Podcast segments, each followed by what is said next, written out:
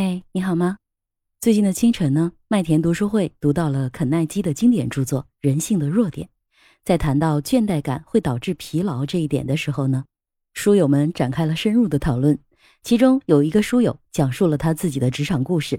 他是个体制内的上班族，感觉自己每天的工作都是重复性的事务性工作，每天从早忙到晚，了无生趣，毫无意义。晚上只能拖着疲惫的身体回到家中，日复一日，总是感觉上班很累。越是这样抵触上班，就越感觉上班无味。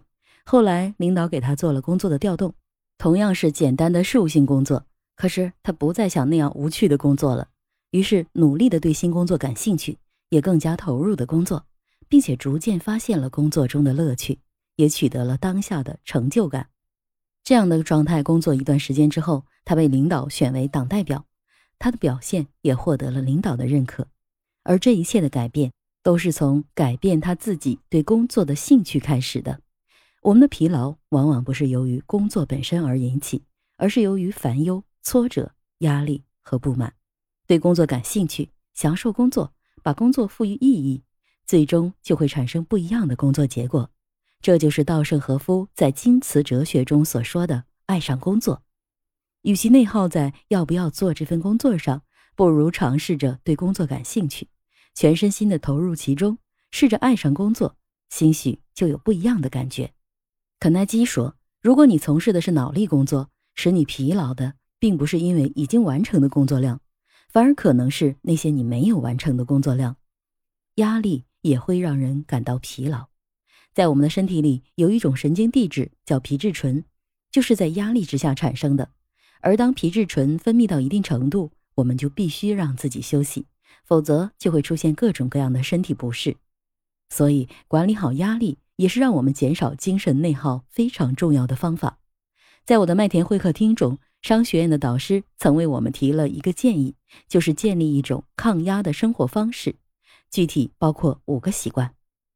第一，学习，用学习对抗面对问题时的无力感，让自己充满希望。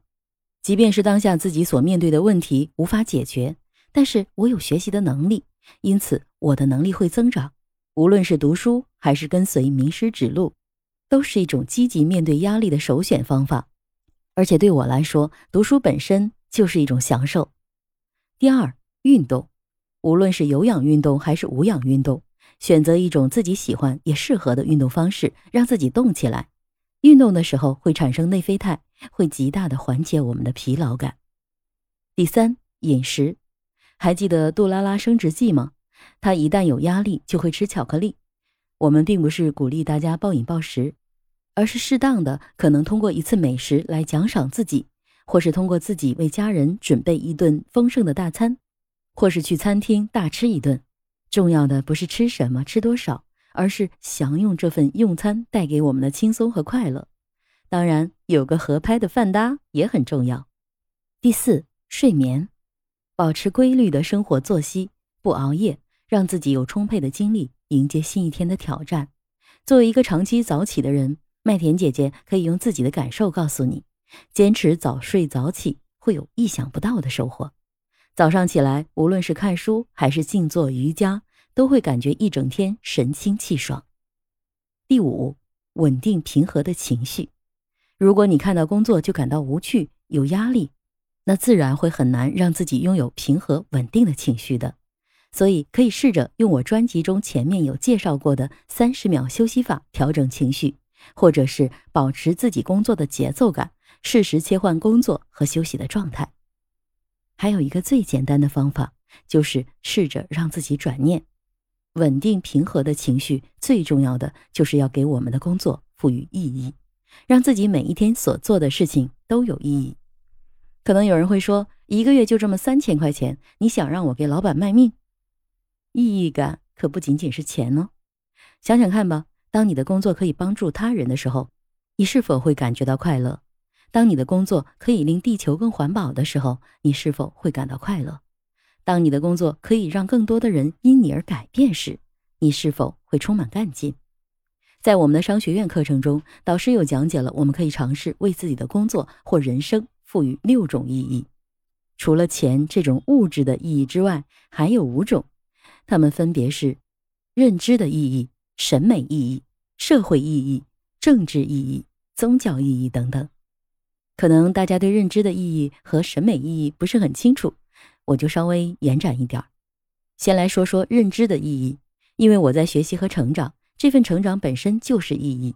虽然当下的这份工作工资不高、简单重复，但是我正在企业中学习和积累经验。伴随着我的成长，我也有机会在更有发展空间的岗位上获得晋升的机会。审美意义，我的大学专业是学税收的。